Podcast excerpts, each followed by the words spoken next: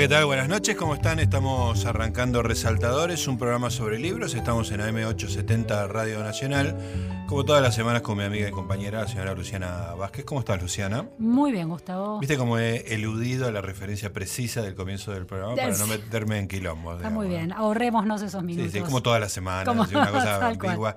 Siempre este, me acuerdo eh, una entrevista que le hice a Caputo, a Dante Caputo. Este, no acuerdo si era una cita de, alguien más importante o algo que usó de la Rúa. Este, en un momento de, bueno, la presidencia de la Rúa era toquilombo, digamos, ¿no? Pero en un momento estaban en una reunión que yo, abre la puerta de la Rúa y le dice, recuerda una cosa, Caputo, ambigüedad, ambigüedad, ambigüedad, hasta que no sea posible más ambigüedad. Es buenísimo. estrategia. no, le fue muy bien a no, no le fue. Es genial. Pero este, lo usa bastante, digamos. el consejo, ¿no? Una entrevista espectacular con Dante Caputo, fue telefónica porque ya estaba con problemas de salud, sí. este, pero tengo así dos o tres recortes que me los guardé en audio. muy inteligente. Muy inteligente, ¿no? Porque, este, Formado. Sí, sí, ambigüedad, ambigüedad, extraordinario. Bueno, hoy tenemos eh, visitas jóvenes, este, está con nosotros Julieta Mortati, que es una entusiasta adoradora de los libros, es este, tiene varios emprendimientos editoriales de los cuales vamos a hablar, pero que además acaba de sacar su primera novela, que es La lengua alemana. Julieta, bienvenida a, a dónde, estamos, porque yo ya me olvido, siempre resaltadores. Muchas gracias por la invitación ambos. Bueno, te pido que no hagas ambigüedad, ambigüedad, que hables con libertad, que hables con precisión. Ahí está.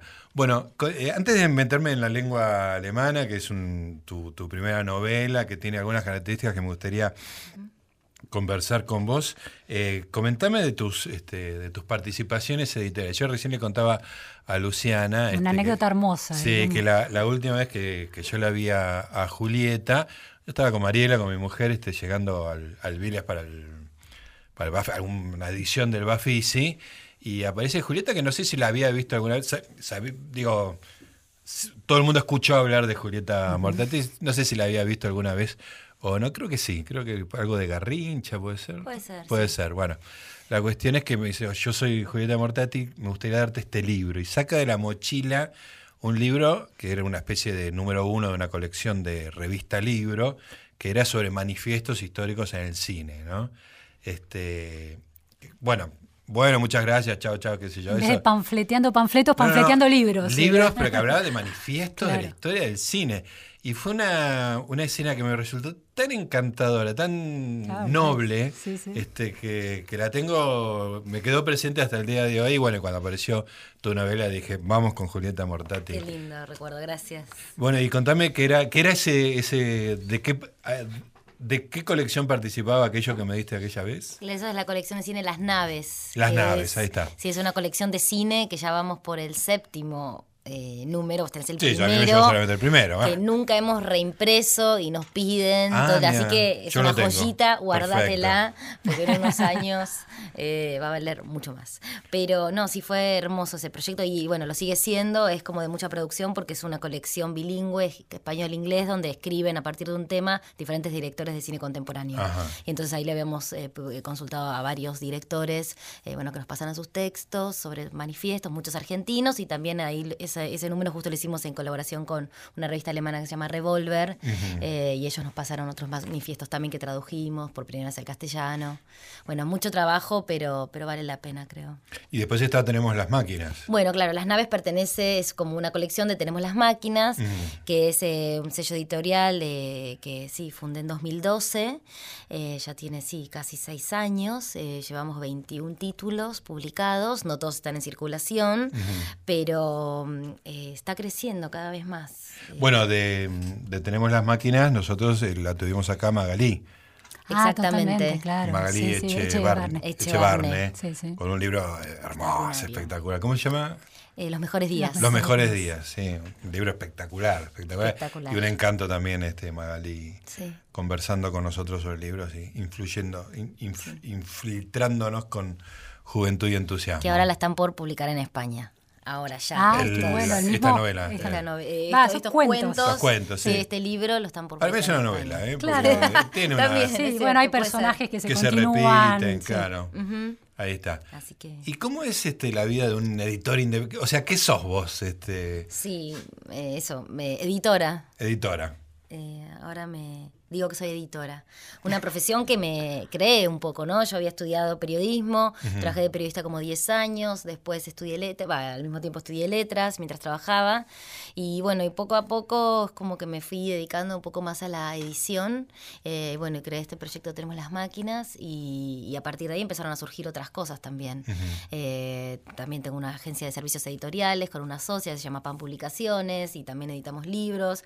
Después, bueno, trabajo para una asociación editando libros también. Eh, y un poco, mm, cada, vez estamos como profesionalizando más un poco los procesos y los sistemas para que quede más tiempo para la parte creativa y no tanto para la, cosa más... La, este, facturación manual, digamos, ¿no? El hecho de hacer físicamente un, un libro. ¿Y en Tenemos las naves estás sola? No. tenemos las máquinas, eh, bueno. Tenemos las naves. Sí, no, me mezclé todo. No, no, son muchos nombres, no te preocupes. todo. Eh, soy, eh, bueno, como un poco estoy yo, sí, pero después trabajo con diferentes editores en las diferentes colecciones. en la de cine estamos con Cecilia Barrio Nuevo, que es la directora del Festival de Mar del Plata, y Eduardo claro. Ah, sí, ahora. Sí, que fue nombrada este año. Todavía no, no tuvo su primera edición del festival. Todavía no, va a tener ahora en noviembre con Cecilia y Edgardo eh, Dieleque hacemos las naves, después con Edgardo Dieleque, que también es cineasta y este y bueno, y profesor de literatura, etcétera, y hacemos la colección Avenida Independencia, que es de ensayo, que publicamos a Ricardo Pilia y ahora estamos publicando a Luis Agasti, este el libro Ciberclon. Y, mm, y bueno, y después, eh, primeros libros más que nada sí, como que me doy el gusto yo, me digo que esa no la quiero compartir. Este, esa colección un poco eh, es un poco mía, es mi capricho personal. Julieta, ¿por qué, mm, ¿por qué alguien se decide a a fundar una editorial. ¿Quién no había en, el mercado editorial que vos necesitabas y querías o querías ofrecer? ¿Esa es la pregunta que se, se hace alguien que lanza una editorial propia? Sí, yo en realidad este, había empezado bueno, a ir al taller de Santiago Liach y mis padres bueno, tienen una imprenta hace mucho tiempo ah, y siempre, claro, había algo ahí y bueno, yo justo había terminado letras, entonces es como que me quedó bastante espacio mental liberado, entre otras cosas, y y dije, bueno, hay que publicar, siempre coqueteando, ¿no? Con la imprenta de mis padres, de, eh, hicimos con Magalí, hicimos unos fanzines una vez, y otros proyectos, unas agendas en otro momento, etcétera, pero siempre coqueteando un poco con esa idea, y cuando fui al taller de Santiago estaba escuchando unas cosas maravillosas y, dije, bueno, tenemos las máquinas, ¿por qué no publicamos a estos autores? Y bueno. salió así. Tenemos las máquinas, es, un nombre de una de un nivel de optimismo y positividad extraordinaria. Hagamos algo. Sí, sí, sí, de constatación, claro. ¿eh? tenemos la máquina. Claro, y fue la idea fue hacer libros que fueran como de una factura sencilla, eh, como simples de hacer, eh, también como que te vieran algo como artesanal, que fueran casi como, sí, cartas largas. y, y, bueno, y empezó a crecer solo. Después es como que yo digo que la edición me eligió a mí, porque yo no es que dije, bueno, voy a poner una editorial porque, no sé, yo venía de una, vengo de una familia que no es que es súper lectora, ni mucho menos, digamos, como que yo creía que, no sé, ser editor, no, sabía qué era, ¿no? Claro. Y entonces... Lo fuiste descubriendo mientras eras editora. Exactamente, me di cuenta de... Pero a partir de los fierros, de alguna manera, ¿no? del fierro de la, de la imprenta. Sí. Está bueno eso. Pues es que cuando empezamos con la revista El Amante, una de las claves de que existiera El Amante era que Quintín y Flavia tenían un taller de edición. Claro. Ellos eran pioneros en el uso de las máquinas y qué sé yo, y armaban libros, o sea, tenían las máquinas. sabían, cómo se armaba una, una, revista, digamos. ¿no? Y de ahí eh, tenían una relación con una imprenta con la cual se podía pedir este crédito. De la infraestructura a la superestructura. Sí, exactamente, ¿no? Y este, cuando el deseo se cruza en la esquina con, contenemos las máquinas, ¿no? Este, y finalmente, bueno, eh, salió el amante. Claro, eso hacía que, me imagino, este, el, laburo que habrá tenido Julieta, que era hacer todos los meses armar nosotros la, revista, ¿no? ¿no? No tenías posibilidad de tener un empleado, que después más adelante teníamos empleados que armadores profesionales, digamos, pero era Quintín, Flavia, yo y alguno más pasando, haciendo, cometiendo errores espantosos, ¿no? Disculpame en este ego trip que me No, está buenísimo. No, no, está bueno saber. Además, este sí, yo igual trabajo sí con los mismos correctores de con el mismo corrector de siempre y a veces se suman algunos otros, después eh, con los mismos diseñadores. También fue como un trabajo muy de equipo. Eh, claro, que, te genera una, mística también necesitas. Siempre me acuerdo que hacíamos, eh, sabíamos tan poco de, de la profesión este, cometíamos errores muy infantiles, como por ejemplo, hacíamos una revista de 64 páginas, ¿no? Este, y nunca se no, sabíamos la existencia de un mono donde vos tenés este, el dibujo de 64 páginas y pones lo que va cada uno. Teníamos un Excel en el cual nos equivocábamos y llegábamos después de un fin de semana sin dormir a las 6 de la mañana y veíamos que teníamos 65 páginas hechas o 63. Este, era una cosa porque simplemente no sabíamos. Este, hasta la grilla, la Hasta que vino alguien que sabía, aparte de que tenía las máquinas, y decía: No, acá ahora dibujás la grilla y lo vas poniendo así, qué sé yo. bueno. Este, hermoso, ¿no? Sí, no, bueno, yo fui aprendiendo un poco así todo. Claro, claro. Básicamente. Pegándote unos porrazos sí, tremendos. Eso y preguntando mucho. Y, y siempre todos los colegas editores fueron muy amorosos y abrieron las puertas y como muy generosos todos. es como que uno aprende de los otros y todo el tiempo estamos aprendiendo de los otros. Como, Ahora te voy a preguntar, este, porque me da la sensación que hay como una comunidad de editores independientes, que es como una, pequeña tribu que, vive en paralelo. Bueno, pero seguimos dentro de un ratito, estamos con Julieta Mortati acá en Resaltadores.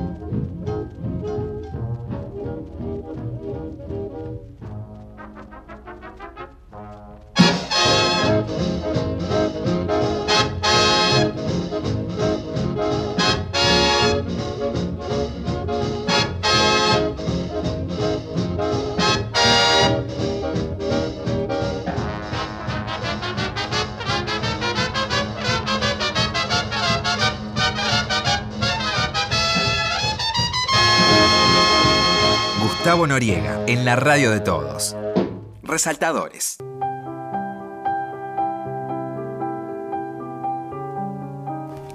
Muy bien amigos, seguimos en Resaltadores, estamos hablando con Julieta Mortati, autora de la lengua alemana, editora.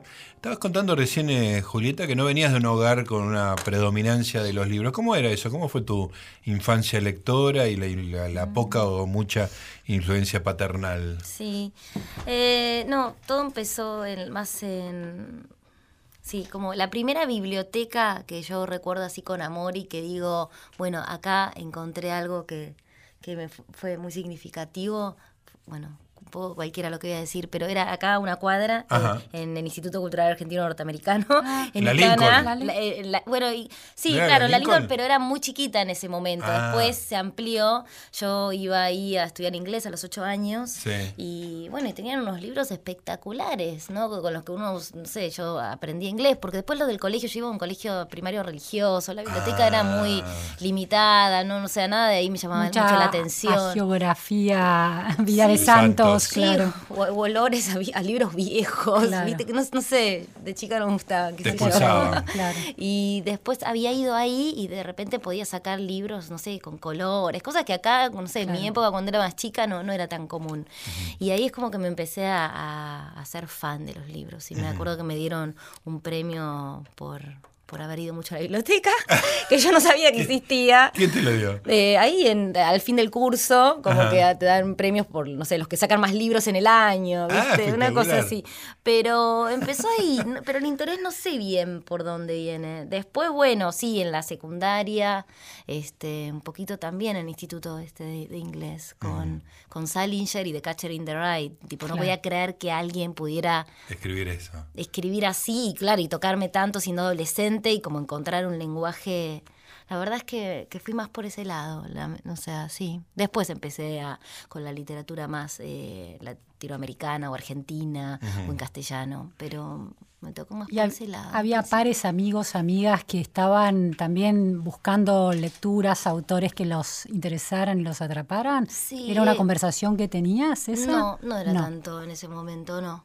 Después sí, en el colegio tuve unos buenos profesores, pero de filosofía más que nada, y nos copábamos con eso. De hecho, yo había empezado estudiando filosofía en Puan y después, bueno... Pasaste a eh, letras. Después me pasé a letras.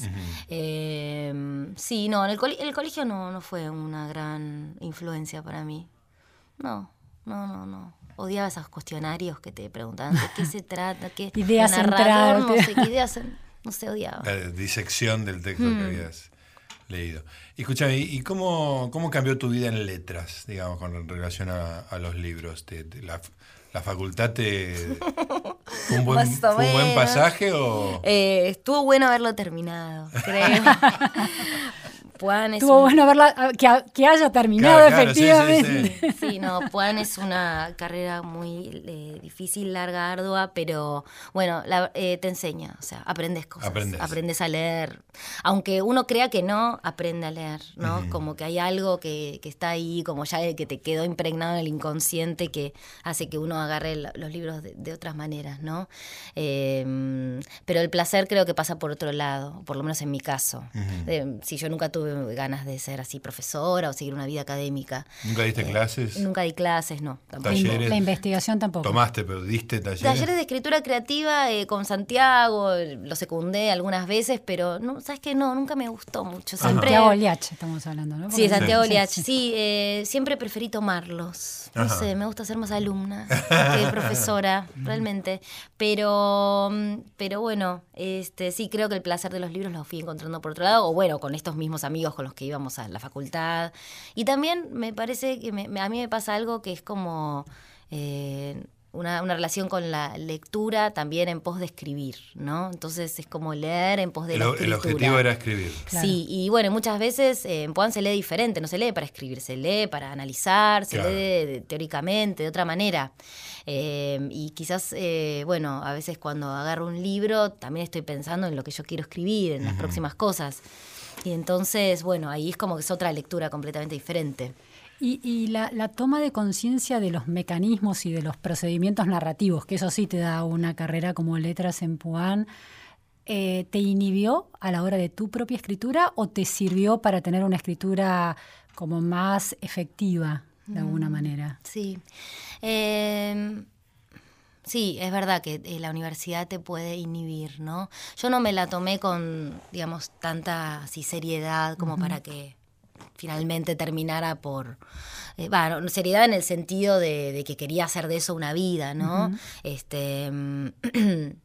Entonces, me parece que, que, no necesariamente como ocurrió así, como que, que me inhibiera o que me, que, me hiciera consciente de los procedimientos o que quisiera ir en contra de eso. No sé, no. No, más que nada creo que, que, lo que escribo se fue formando con la gente con la que, estoy rodeada de, amigos que escriben y, y que empezamos a leer otras cosas. Pero también trabajaste de periodista. Sí, también. ¿Y eso? Y eso, sí, me ayudó para, bueno, saber que, la, que en un momento hay que terminar algo, ¿no?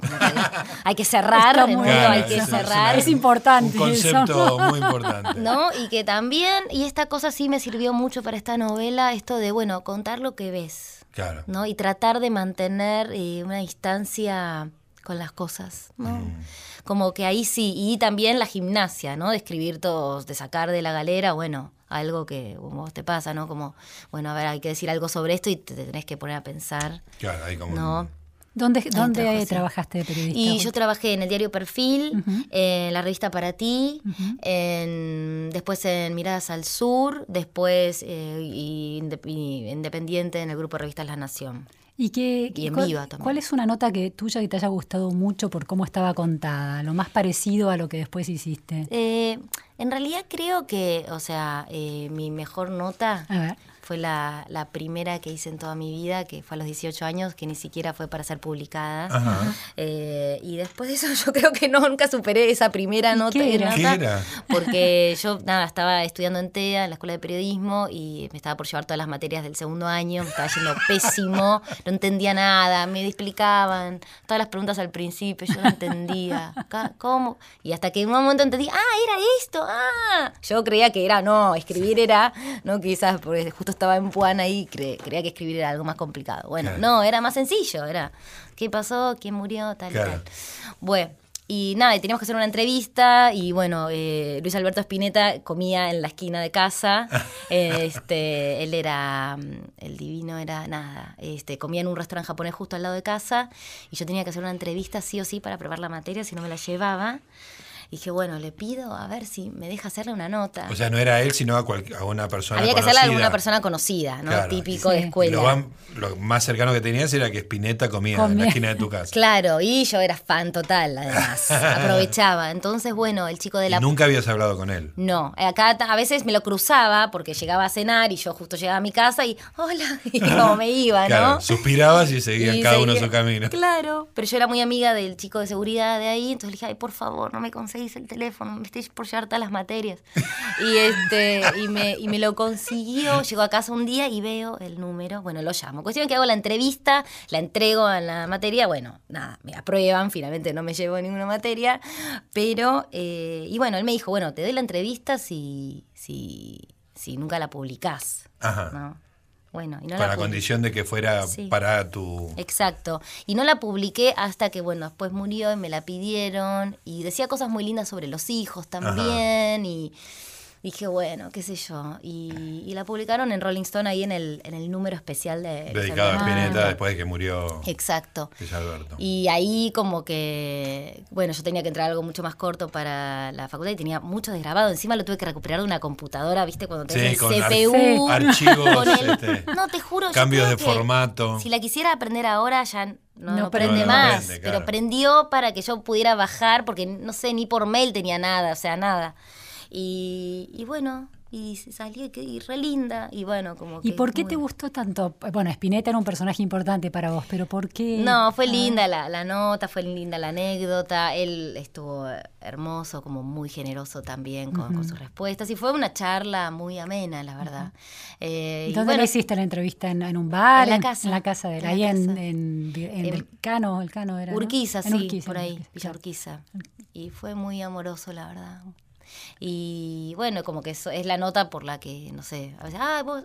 Sos la que le hizo la entrevista. Claro, y después, bueno, hice otras que me he divertido mucho, pero pero no, no es que me... Pero el periodismo no era tu, o sea, era tu objetivo en ese momento, pero después se fue modificando. Sí, sí, sí, sí, ahora ya no estoy haciendo más nada de periodismo. No, en un momento me, me fui como un poco cansando, me fue expulsando también, este, em, como que sí sentí como que, que, ya había hecho todo lo que... Después nos vamos a meter en la lengua alemana, pero vos acá en el libro contás, digo, no, no sé qué parte, tampoco me interesa exactamente qué es autobiográfico y qué no, pero contás cuando vas a hacer una nota de una chica que, bueno, un episodio que recordamos todos de una chica que se le cayó el, columpio, estaba columpiándose y se le cayó y bueno, fuiste a entrevistar. Eh, eso fue. Sí, eso, fue así. Contalo, por favor. No, que, que, sí, que había tenido que ir a entrevistar cuando estaba en para ti, había tenido que entrevistar a una. Y me mandaron a hacer un caso como este medio policial. Una cosa bien de actualidad. bien de actualidad. Y creo que eran mis primeras notas y nada. Eh, fui todo, nada, toda la situación me sobrepasó y cuando volví a la redacción yo no tenía el nombre de la nena. Fuiste a hablar con la familia, no te atendieron. Claro, pidieron que respeten el duelo. Exacto, y además sí, me parecía también eso, ¿no? Como una locura estar ahí. ¿Qué importaba? ¿Quién soy yo? ¿Por qué me vas a dar eso? Siempre como sintiéndome mal. ¿no? O sea, claramente no tenías la insensibilidad que se le requiere a un periodista. Insensibilidad y cinismo. Que y cinismo, claro, claro. Digo, habla bien de vos que no haya podido. ok, eso era así. Muy mal de nosotros, Gustavo, muy bien de ella. Yo tampoco lo hubiera hecho. Yo es probable que sí. Yo probablemente porque no me hubiera preferido no salir de casa. Estamos con Julieta Mortati, estamos en Resaltadores, estamos en Radio Nacional. Resaltadores. Segunda temporada en Nacional. Resaltadores. Hasta la una.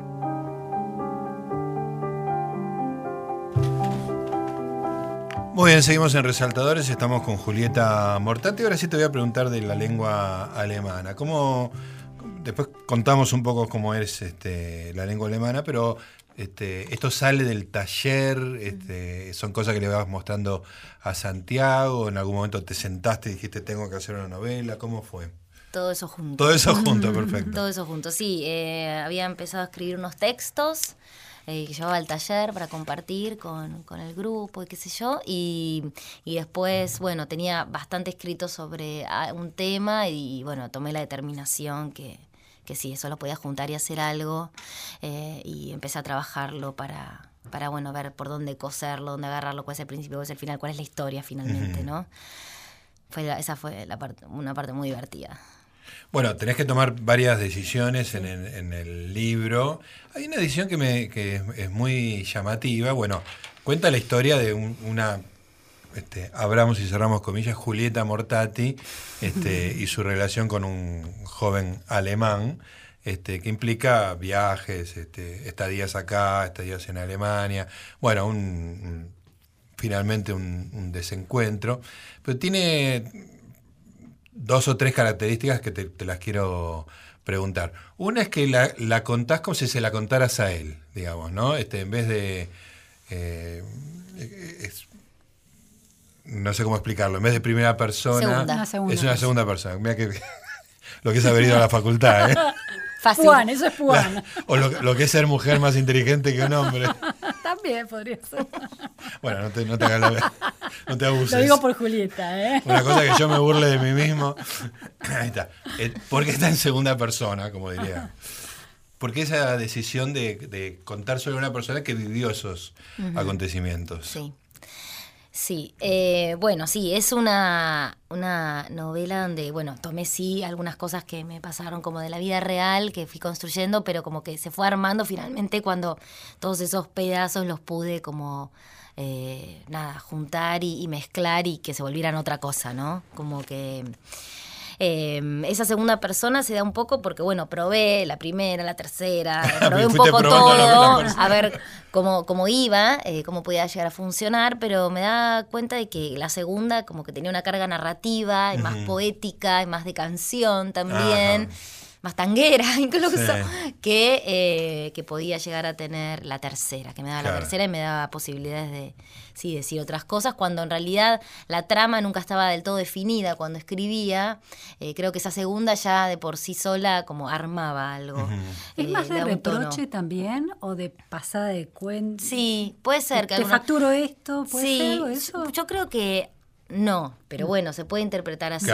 Eh, no, era tu intención. No, no, y este, y no, no fue la, las devoluciones que recibí. Este, pero, pero sí, ¿no? Es como pero puede ser, sí, también. Mayral en la uruguaya no usa también la segunda persona, ¿o me eh, equivoco? No recuerdo. Claro, le habla a la mujer. Claro, le, sí, le está contando a la mujer todo el desastre que hizo. Claro. buena, sí, sí, buena referencia. Me acordé recién. Eh, es que leyéndola me, me pasaba lo siguiente. Sentí, este, es como si me cuesta decir segunda persona, imagínate lo que me cuesta este concepto, ¿no? me sentí una cosa muy generacional. O sea, ah. era una cosa que me dejaba. Tenía la virtud de incorporarme como lector y al mismo tiempo me mostraba un mundo que ya no era el mío. Claro. ¿No? Yo soy una persona de 61 años, bueno, hay una treintañera ahí contando, y todo lo que leo ahí es una experiencia que me resulta increíblemente ajena con, lo, con todo lo universal de las relaciones humanas, etc. etcétera. Pero, ¿En qué puntos? ¿En qué aspectos? Berlín. O sea, ah, eh, cuando yo tenía 30 años y 20, uno no se iba a Berlín. Claro. Este, ni trabajaba este, recibiendo ropa en, una, en un boliche.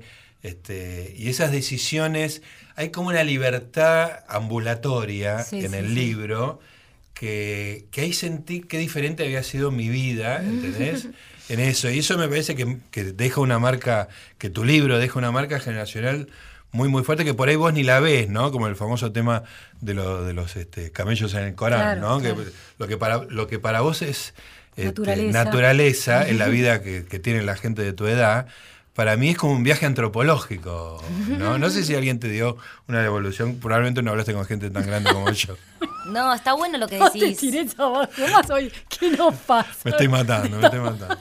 No, está muy bueno lo que decís. A mí incluso me pasa cuando leo eh, escritoras de 20 años, de 22 ah, mirá, años. Eso es muy interesante.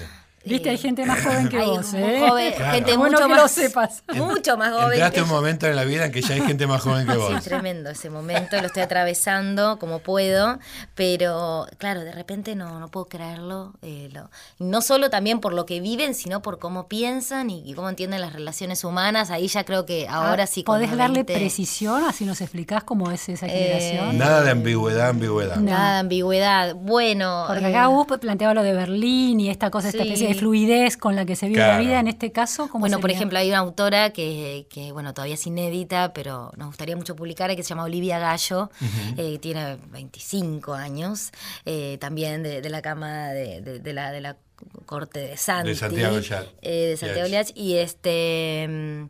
Y bueno, ella publicó un cuento en la agenda que era así, para mí, de una sordidez tremenda, pero una ah. sordidez de los 20 años, porque había como, no recuerdo ver bien ahora cómo era la trama, pero como que me había dejado un vacío enorme, porque bueno, era como que no, cada uno hacía lo que quería y no importaba qué le pasara al otro, porque total estaba cada uno en la suya, como una, no sé, a mí había dado una sensación de, soledad y de individualismo al, a la no sé, 500 potencias. interesante. que era como, ah, bueno, es, no sé. como la vida sin sentido, se vive como un presente medio de mónada. ¿Y lo hablaste con ella? Y sí, se lo había comentado que, nada, que igual me había parecido extraordinario, pero Me, había asustado también, o me había sentido lejos, me había sentido grande leyéndola, ¿no? Como ahí descubrí la distancia. Eh, que es verdad que uno a veces cree que la edad de uno es la de todos, ¿no? Eso, eso, es, eso es lo que yo eh, sentía cuando leía la lengua alemana, ¿no? Hay todo un planeta que ya no es el mío, ¿no? Sí, sí no hay una idea de un proyecto vital construido a priori, ¿no? Hay que dejarse llevar un poco, hay algo de eso, que no es de nuestra generación. Es muy espectacular eso y, se siente muy bien en, la lengua alemana.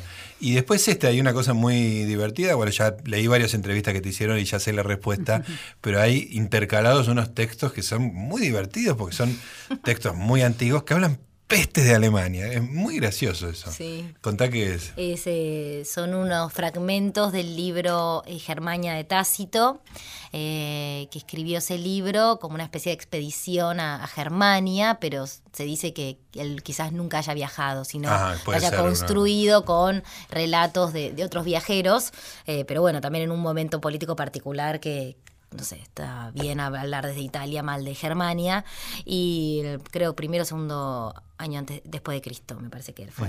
y, bueno, y ese libro después fue usado por el nazismo para defender eh, la raza aria y pura pero en realidad todo el tiempo, o sea, es verdad que en el libro dicen, sí, esta, este pueblo no se mezcla y qué sé yo, pero después habla peste todo el tiempo. Algunos de los fragmentos que vos ponés son muy graciosos. Entonces, es claro, es gracioso que hayan hecho ese recorte desde el nazismo y, y bueno, como la edición finalmente es lo que termina... Armando este un sentido el que vos querés, ¿no? Y además cuando lo leía yo no lo podía creer, porque yo quería escribir el libro de Tácito en realidad, ¿no? Cuando lo leía decía, no, yo quiero esto.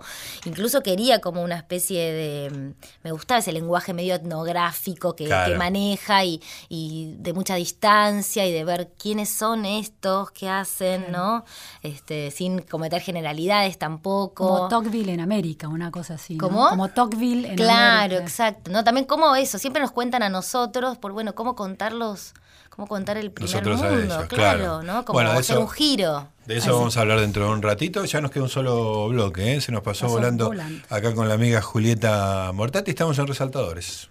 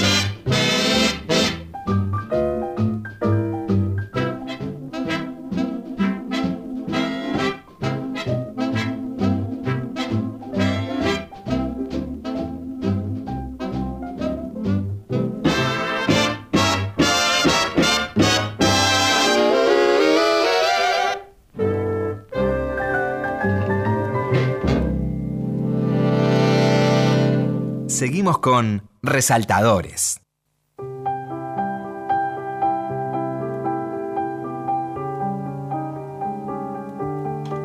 Muy bien, seguimos en Resaltadores. Estamos hablando con Julieta Mortati, editora profesional y ahora novelista. Ya no, está en tus manos, como uno te describa. Sos una persona pública. Bueno, autora de la lengua alemana. Estaba comentando recién fuera del aire que una de las cosas notables del libro es que es un libro que describe en segunda persona, como todo el mundo sabe, de, de manera muy calma eventos poco intensos, digamos, ¿no? Ni siquiera, este, ni siquiera los encuentros amorosos son este, ni desgarradores, porque es una relación un poco a distancia, ¿no? Se conocen acá en una fiesta, después él rápidamente se va y cuando se reencuentra pero no hay una descripción así tipo este, decimonónica de esos reencuentros. Todo es este tenue. Tenue. Incluso este, se actualizan sexualmente y también todo pasa por un matiz de que todo es natural, todo es tranquilo y qué sé yo.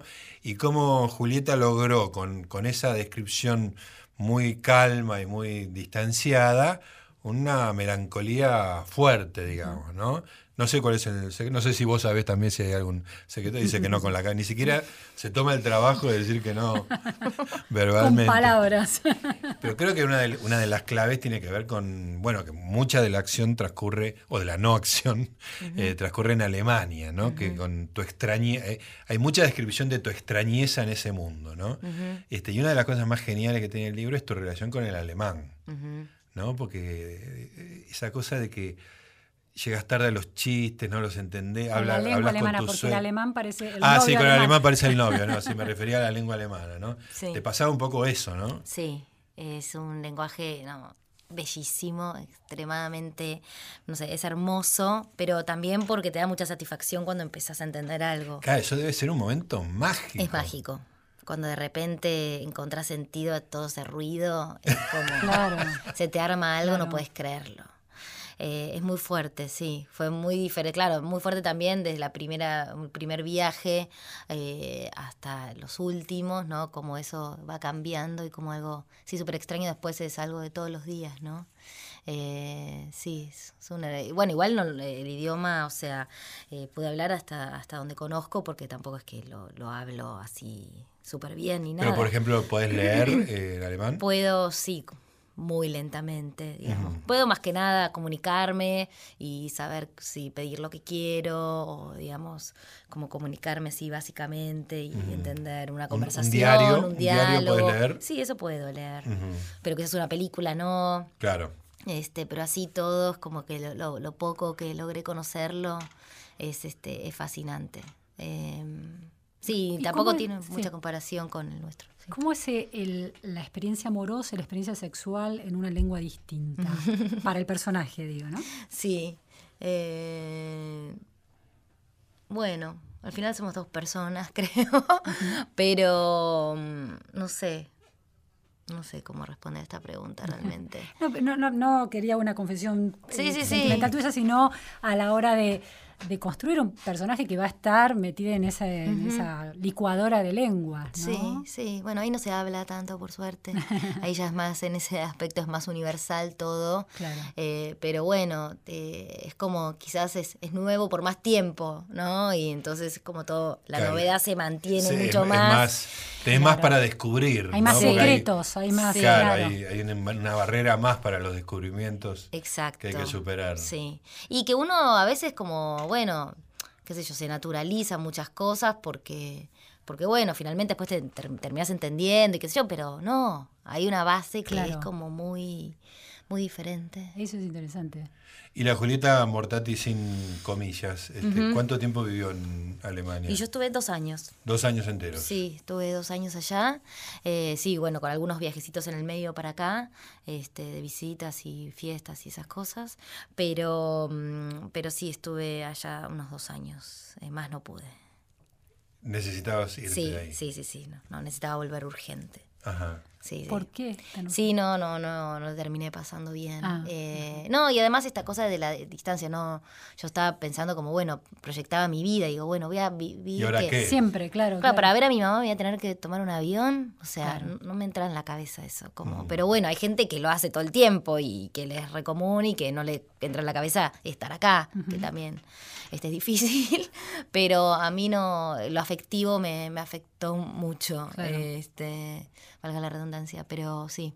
Ahora, es interesante porque eh, Gustavo señala que, que, es cierto que no hay ninguna acción en el término clásico de una trama donde hay un nudo con un, evento que cambia todo, pero acá hay un viaje y hay un desarraigo y hay un contraste con otra cultura que, que, es el que permite mirar esa experiencia a la distancia con el paso del tiempo y, escribir una ficción de alguna manera. Es decir, sin ese viaje, todo, es decir, con vos como escritora necesitas una experiencia así de extrañamiento. Sí, lamentablemente creo que sí. Em, ahora me estoy preguntando, ¿no? También cuáles son los motores como de mi escritura. Bueno, ¿Cuándo escribo? Bueno, esta novela un poco también empezó porque empecé a escribir cosas porque estaba triste y después, bueno, eso fue tomando otro color. Pero digo, bueno, que siempre tengo que estar triste para, siempre me tengo que ir a exponer a situaciones que quizás no están buenas para contar una historia.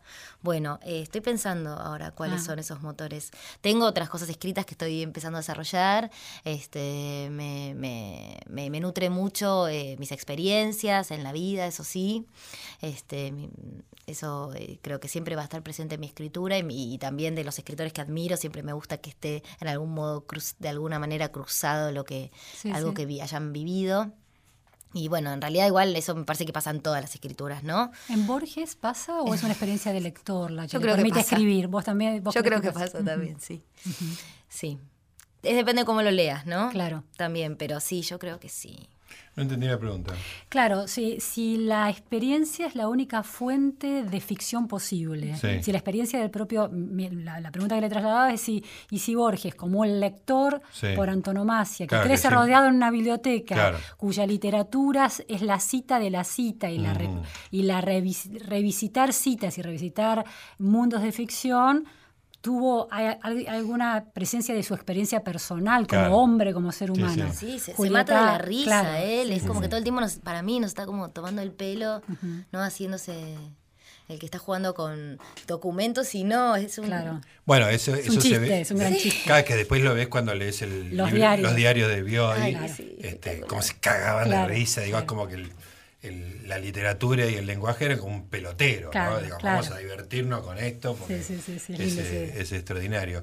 Uno de los momentos más divertidos de, esa sensación de extrañeza que una, una, persona joven puede sentir en Alemania es la descripción que haces de los aparatos que usan para hacer té, era, no me acuerdo bien. Sí, o huevo. Ah, huevo, huevo, el huevo. Contalo del huevo porque me pareció extraordinario. No, claro, como que hay eh, muchos electrodomésticos y o usa muchas cosas. Yo me acuerdo que, sí, así personalmente me había pasado, ¿no? Que este, de repente cocinaba eh, el alemán y y bueno, había que lavar todo, toda la cocina de vuelta porque usaban todo. Claro, Claro.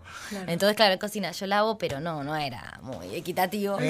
Eh, y bueno, y sí, este, entonces, claro, los desayunos también parecían como cenas, ¿no? Después te quedaban todos los cacharritos del, del desayuno. Una precisión para la. Para todo, y además eso. Había un aparato para hacerle un agujero al huevo. Claro, yo digo, ¿por qué? O sea, tienen que tener esto, o sea, como que nos hacen sentir inútiles, tipo, ¿no? Te hacen sentir tonto, como que necesitas siempre de algo porque el ser humano solo no alcanza, ¿no?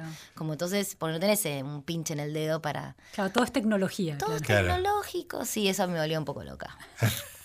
y está ahí en la novela, parece. Está, sí, aparece exactamente. Contame cómo es tu vida de, lectora ahora que la lectura te atraviesa profesionalmente, digamos, ¿no? Este, hay, hay lecturas que son pensando esto es para editar, esto está bueno, qué sé yo, o, o separar las cosas, lectura de placer, lectura hedonista. ¿Cómo, cómo lo tenés eh, clasificado? Sí, está muy clasificado, lamentablemente. Leo más para trabajar que para o escribir o por puro placer. Creo que igual nunca, nunca lamentablemente nunca leo y eso está mal, pero bueno, me está pasando así, que no estoy leyendo sin ningún fin. ¿No? Sí. Si, bueno, quizás estoy leyendo a alguien que me encanta y me recomendaron, pero bueno, es porque ya sé que me va a dar algo para escribir. Claro. O sea, siempre cuando estás este, metido en esto es como que siempre vas a, nunca tu lectura va a ser de puro ocio, ¿no? Quizás sí una película, eso sí lo puedo ver un poco más, o una serie, qué sé yo, lo puedo ver un poco más este, sin, sin motivo de nada. Pero siempre que leo está pasando algo. Es para algo. Siempre va, siempre va a terminar en algún lado. Y, si te vas de vacaciones, por ejemplo, ¿no hay lectura de vacaciones? Eh, sí, mil libros que obviamente que nunca termino de leer. Ah.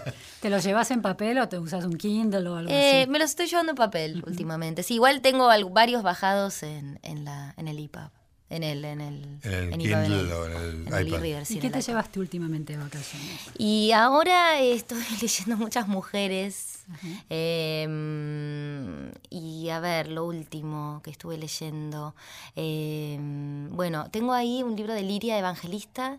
Es una autora argentina que escribió un libro sobre eh, la muerte de su madre, Sangra en mí, que está buenísimo. Eh, está espectacular. Ahora estuve terminando uno de.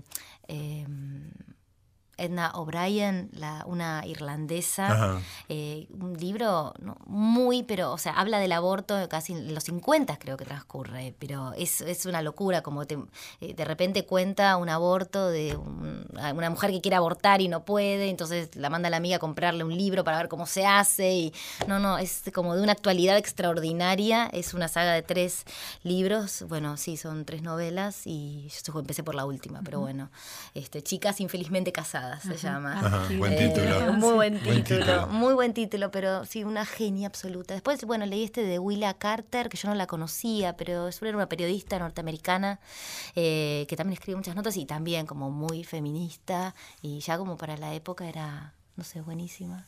Y también, bueno, eso, ¿El feminismo te conmueve en particular? Y bueno, justamente estas lecturas de repente están atravesadas por eso. Yo no sé si es una casualidad o qué, pero bueno, también se está editando bastante en ese sentido.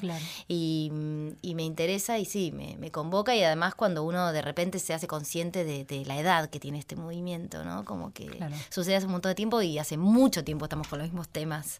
Y ahí cuando uno ve eso decís, ay, claro, bueno, nada, hay que seguir, qué sé yo. Pero obviamente que igual son todas este eh, el feminismo como lateral, ¿no? Eh, bueno, después está de Virgin Despentes y eso que sí, no, no es cero lateral, pero pero bueno, está bueno porque son experiencias... ¿Y es feminismo o son escritoras que por ser mujeres no pueden eludir esos temas? Bueno, eh, sí, no sé exactamente si ellas se declaran feministas, pero bueno, no sé si se declaran feministas sí o sí, pero, pero aparece. Eh, qué sé yo, me, sirve de todos modos. O sea, ¿Y algún hombre estás leyendo? ¿Algún autor hombre? Eh, ¿Algún autor hombre? Sí, ahora voy a empezar por Mario Ortiz, que lo tengo abandonado, un bahiense.